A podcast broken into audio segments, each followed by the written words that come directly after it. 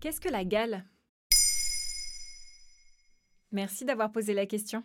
Et oui, contrairement à ce que l'on pourrait croire, la gale n'est pas une maladie qui a disparu. C'est une maladie de peau causée par un acarien qu'on appelle le sarcopte. Ce parasite s'incruste sous la peau où il aime creuser des galeries pour se nourrir des peaux mortes. Il n'existe pas une surveillance spécifique de la gale, mais plusieurs études montrent une résurgence de la maladie.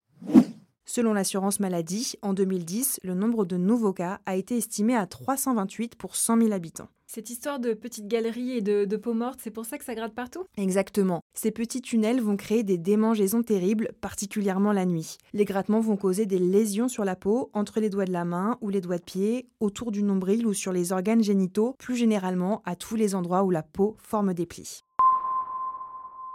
Mais on dit aussi souvent qu'il s'agit d'un problème d'hygiène. Est-ce que ça c'est vrai? Non, ça c'est une idée reçue. En revanche, comme la maladie est très contagieuse, c'est vrai qu'elle a tendance à se propager dans les endroits où il existe une certaine promiscuité. Par exemple dans les écoles, les crèches, les hôpitaux ou les maisons de retraite.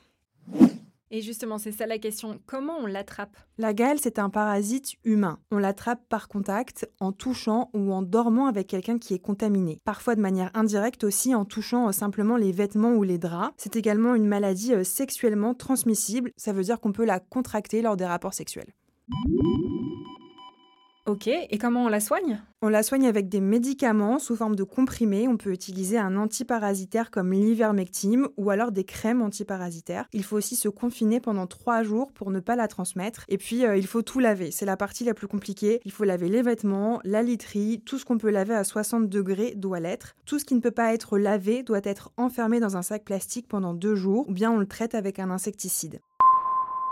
Il ne faut pas non plus oublier la voiture et tous les coussins de la maison et il faut les traiter avec des gants pour ne pas se réinfecter soi-même. Et puis évidemment, il faut soigner toutes les personnes de la famille qui ont été en contact.